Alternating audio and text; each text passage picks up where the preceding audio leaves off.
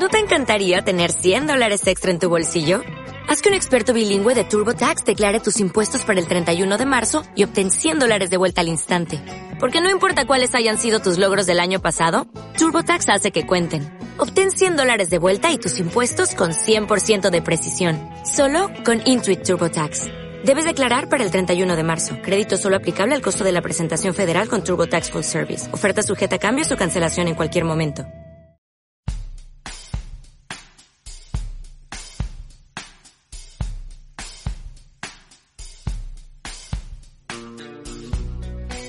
Hola, ¿cómo están todos? Sean bienvenidos a este nuevo podcast de 11 contra 11. ¿Cómo están todos? ¿Cómo están pasando en esta cuarentena? Antes de adentrarnos con el tema principal del podcast, eh, aclararle a toda la gente que nos está escuchando por iVoox o por Spotify que también tenemos canal de YouTube en el que este, pueden mirar nuestro contenido de una forma audiovisual. También pueden ver el contenido, significa que este, no se van a perder de imágenes, algunas estadísticas que no nombramos este, pero igual intentamos hacer equitativo para las dos partes, ¿no? Pero acuérdense que pueden pasar por el canal de YouTube, suscribirse, darle un me gusta y nada, empecemos con el tema. Hoy vamos a hablar de la nueva versión del Arsenal, el Arsenal dirigido por Michael Arteta. Michael Arteta es uno de los nuevos entrenadores de la gama que están saliendo hoy en día, este, exjugadores que jugaron en la década de los 2000, en la década de los 2010, del 2010.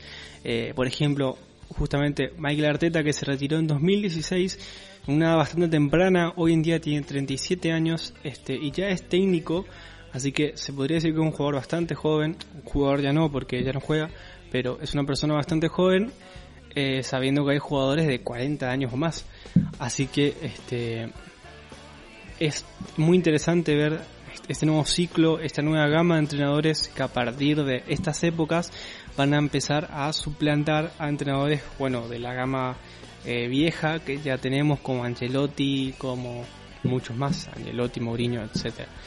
Este, así que hoy vamos a analizar el nuevo ciclo del Arsenal que, bueno, está dirigido justamente por el que estoy hablando, Michael Arteta, que tuvo una pasada, este, podríamos decir, ciclo de enseñanza o de aprendizaje con Pep Guardiola como segundo entrenador de Pep Guardiola, ayudante de campo en el Manchester City, algo que para él dijo fue muy fructífero, que le ayudó mucho a formarse como el entrenador que hoy en día es, así que más o menos ya vamos a ir viendo que comparte algunas características con Pep.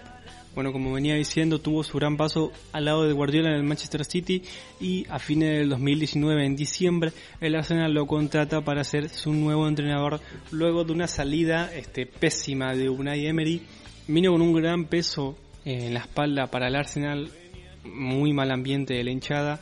Debutó el 26 de diciembre del 2019 en un empate en 1 a 1 ante el Bournemouth.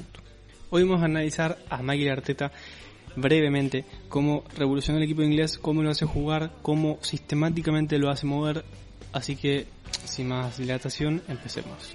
Para empezar, algunos números que registra, ¿no? Jugó 15 partidos en total, 10 en Premier League, 3 en FA Cup y 2 de Europa League. De esos 15 partidos ganó 8, empató 5 y perdió 2. Anotó 23 goles y recibió 12. Eso da un margen de un gol y medio por partido y menos de un gol recibido por partido. Además anotó en todos los partidos excepto ante el Burnley y recibió en 7 de los 15 que jugó. De los últimos 6 partidos ganó 5 y perdió 1. Su comienzo fue duro, tuvo un empate ante el Bournemouth, como acabo de decir, y una derrota ante el Chelsea, este, pero rápidamente repuntó y mejoró los resultados, eh, sobre todo en los últimos seis partidos que de los últimos seis ganó 5 y empató 1. Michael Arteta mantiene un promedio de 1,93 puntos por partido. Demostró tener mucha confianza en su esquema y es que de los 15 partidos jugados repitió su formación en 14 de ellos. ¿Cómo le fue en los partidos especiales?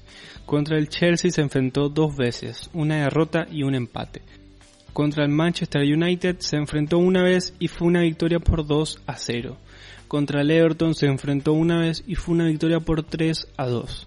Y contra el Olympiacos por Europa League se enfrentó dos veces, una vez perdió y una vez ganó. Pero no me malentiendan, no soy resultadista ni mucho menos, pero sí soy muy amante de las estadísticas y sobre todo cuando son positivas. Así que este, ahora vamos con el análisis técnico. Michael Arteta manejó 14 de sus 15 apariciones un 4-2-3-1. Como vemos, no es un técnico que cambia de esquema, pero sí juega mucho con el cambio de jugadores. Por ejemplo, el lateral izquierdo es una constante pelea entre Kolasinac y Saka. El lateral derecho lo mismo entre Bellerín y Nils. O también podemos hablar de la pelea que hay en el medio 5, como por ejemplo el acompañante de Saka que suele ser peleado entre Ceballos o Torreira. Fuera de eso, poco recambio. Igualmente, este, hay que darse cuenta que son 15 partidos recién, Michael Arteta es un entrenador nuevo, es su primer ciclo como entrenador en solamente 15 partidos. No quiero decir que él es un entrenador así, sino que en estos 15 partidos en los que empezó a probar su sistema de juego, es un jugador que cambió muy poco de formación. El, último, el único partido donde lo hizo fue contra el Manchester United. Entonces vamos con la alineación más frecuente. Leno en el arco, Dobles centrales con Mustafi y David Luis. Saca lateral izquierdo y Bellerín el lateral derecho. Shaka y Ceballos el doble 5 más frecuente. Osil juega por enganche y tres delanteros pero disfrazados de extremos como Nicolás Pepe o Aubameyang, la cassette juega de 9 central. ¿Cuáles son los cambios que acabo de decir cuando suceden, no? Metelin y Nils son jugadores bastante similares, así que ese cambio debe ser solamente para que cada uno pueda acumular minutos. En cambio, en la otra banda, el cambio entre Kurasinach y Saka eh, depende de lo rápido que quiere ser su juego en ataque eh, Michael Arteta, ya que Saka es un jugador mucho más rápido y mucho más ofensivo, con mucha profundidad. En cambio, Kurasinach, si bien no se queda atrás en el ataque, es un jugador mucho más defensivo este, y, y juega más atrasado. Por otro lado, el cambio entre Ceballos y Torreira es bastante diferencial. Ceballos tiene un alma de mediocampista diferente al de Torreira, siendo Torreira un 5 de retención y Ceballos un 5 con alma de enganche, porque como ya sabemos empezó jugando enganche en el Real Madrid. Voy a dividir el Arsenal en dos eh, apartados del partido, tanto en ataque como en defensa. Se podría decir que el Arsenal solamente se respeta su formación cuando juega en defensa. ¿Por qué digo esto? En el ataque vamos a ver que Shaka, David Luis y Mustafi arman una línea de tres que le dan libertad a los laterales a adelantarse. Y ahí está el truco. Ese es el por qué Saka ocupa ese lugar. Porque con todo respeto, Saka no es bueno en la retención y Bellerín deja mucho que desear. Ojo, a mí me encanta Bellerín, pero las cosas son como son. Es un jugador que eh, tiene muy mal proyección de espalda. Lastimosamente es algo muy importante en estos equipos europeos. Además, tanto Bellerín como Nils son jugadores rápidos, al igual que Saka. Entonces el juego por las bandas, eh, en el juego por las bandas ellos aportan muchísimo en el ataque, siendo laterales con mucha profundidad, tanto que se los ve muchas veces en el área, más a Saka que eh, a Bellerín o a Nils, este, son jugadores que tienen demasiada profundidad. Como vengo diciendo, el Arsenal juega mucho por las bandas, este, no solo por la calidad de laterales que tiene, sino también por los jugadores que están más adelante de ellos. Como vemos, Aubameyang y Nicolás Pepe, dos jugadores extremadamente rápidos, delanteros, que además tienen alma de 9 porque siempre jugaron de 9 en sus equipos. Este, Aubameyang jugó en el Arsenal de 9 antes de que venga la casera a pelearle el puesto. Este, y Nicolás Pepe también en Francia jugaba de 9 central, entonces el hecho de abrirlos por las bandas en los extremos significa que este, Michael Arteta espera una centralización de ellos, pero sin abandonar las bandas. Y eso hace que las diagonales junto a Saka y a Bellerín sean muy peligrosas. Por eso el juego de las bandas en el Arsenal se repite muchísimo. Como vengo diciendo, el Arsenal se mueve mucho por las bandas. Ahora, este juego de velocidad entre bandas y bandas, ¿qué hacen Osil y Ceballos? Se estaban preguntando. Bueno, ellos son los equilibradores, se podría decir, del equipo. Obviamente en los juegos por las bandas se juegan mucho este, las conexiones entre ellas. Lo que se ve mucho en equipos europeos como estos es que se empieza jugando por un lado y se termina por otro. ¿Quiénes hacen esas conexiones? Usualmente Osil o Ceballos. En este caso también puede ser Torreira, porque si bien es un 5 de retención, también tiene un buen pie, es bastante completo. Este Osil es un enganche perfecto, todos sabemos este, que es un, un 10 predilecto y Arteta lo sabe. Si bien el equipo es muy veloz y muy por las bandas, Miguel Arteta le da la a Osil para manejar el campo, manejar el equipo como se le plazca. Es algo que le sirve mucho porque Osil es un gran administrador de la pelota y si bien es un equipo rápido, Osil es un jugador muy indispensable en el Arsenal. Como dije recién, el Arsenal, como muchos equipos europeos, peligra por una banda y define por la otra. Es una táctica que ocupan muchos cuando tenés extremos o laterales con profundidad bastante rápidos, potentes, porque obviamente, ¿cómo lo puedo decir? Este, sobreexplotar una banda hasta el espacio reducido más mínimo, ocurre que la espalda se le da al otro lado. Entonces, es como acto casi por inercia. Eso suele pasar eh, mucho en el Liverpool, por ejemplo, en el juego entre Sala y Mané, porque siempre uno sobreexplota una banda y el otro queda libre al hecho de que todas las bandas, o sea, todos los defensores le dan la espalda a la otra banda. Por ahí no soy tan bueno explicándome, pero este básicamente empezar por una banda y definir por la otra es algo que sirve en estos equipos tan rápidos, porque los laterales este que están que están enfrente de la, de la otra banda suelen dar la espalda. Ahora vamos con el peor punto que tiene el Arsenal de Michael Arteta. En este caso es la defensa.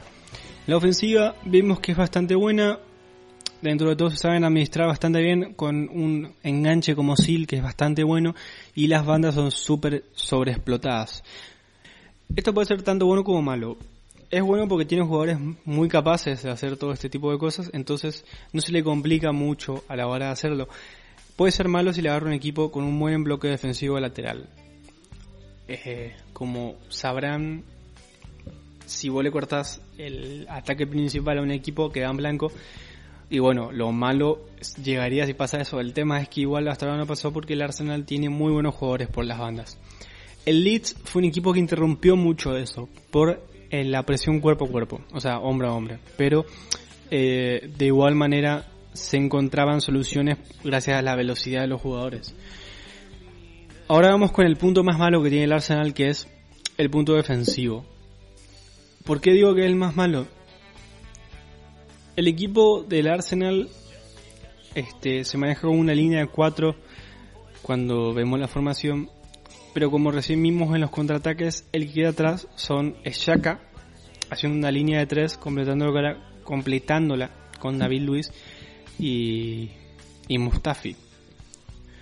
Entonces en los contraataques siempre queda un poco mal parado. ¿Qué es lo que pasa? Los segundos que pierden la pelota, esos segundos que son magníficos para los contraataques, ellos tardan en reactivarse. El Arsenal tarda en reactivarse, la defensa tarda en volver, no es por velocidad, sino que es como un momento de este, desconcerción en el equipo de Michael Arteta. ¿Qué es lo que pasa? La ofensividad, que suele ser bastante positiva en la hora del ataque, la, la subida de los laterales suele pesar mucho en defensa, porque es la vuelta a la que cuesta. Entonces, este, lo que suele hacer Michael Arteta es obligar a la buena disciplina de formación. ¿Qué quiero decir con esto? Que siempre que tengan el momento exacto y el tiempo perfecto como para hacerlo, la línea se respete. La línea de cuatro se vuelve a formar con una línea, un bloque defensivo adelantado que sería formado entre los dobles cinco, algún extremo y ósil. Para que dos delanteros queden adelante según el contraataque que se pueda surgir. Este es el punto más malo que veo en el Arsenal este, pero que igual yo creo que con este, una buena complementación defensiva para los laterales se podría acomodar esto en un futuro. Un, un movimiento de ataque que se suele repetir, por ejemplo, es la formación de un semicírculo en el área rival. Esto genera peligro para el equipo rival ya que tiene distintas entradas al área y jugadores que lo rodean bastante rápidos. Ahora hablemos de las salidas de atrás del Arsenal. Como ya sabemos, David Luis es un jugador con muy buen pie, muy buen armador de juego, este, tuvo pasados de número 5, entonces Michael Arteta define, o decide, mejor dicho, la salida de juego a pie de David Luis, ya que él maneja muy bien eh, el pase a los extremos, que suele ser el pase directo para empezar el ataque.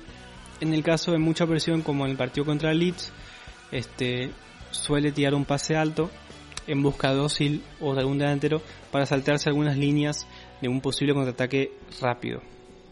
Por eso también en la salida del equipo es muy importante para el equipo rival este, la defensa como la aplicó Bielsa, que es la defensa hombre a hombre, que es justamente impedir que el primer eslabón sepa armar el juego. O sea, si vos impedís ya el primer pase, es como quedan en blanco.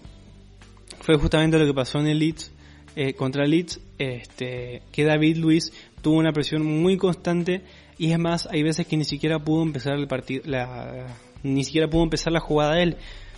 El Arsenal para mí va en muy buen camino. Lo que me gusta de Arsenal... el Arsenal para mí va en muy buen camino. Lo que más me gusta de Michael Arteta es la seguridad que veo en su juego. Algo que no veía en Emery.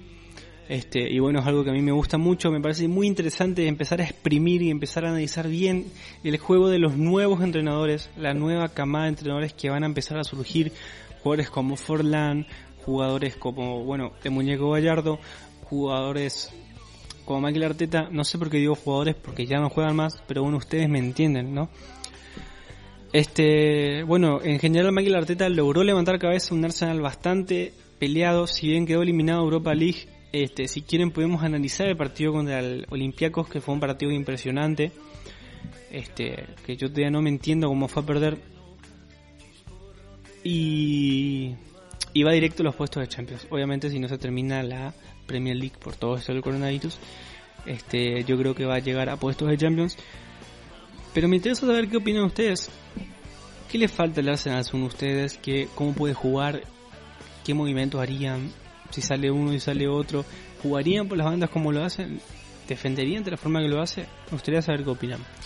Esto es todo por hoy, nos estaremos viendo en el siguiente podcast. Este, espero que estén prendidos bastante no se 11 porque se vienen cosas muy buenas, cada vez mejorando mucho más en calidad audiovisual. Así que nada, nos estaremos viendo en el siguiente podcast y esto es todo por hoy.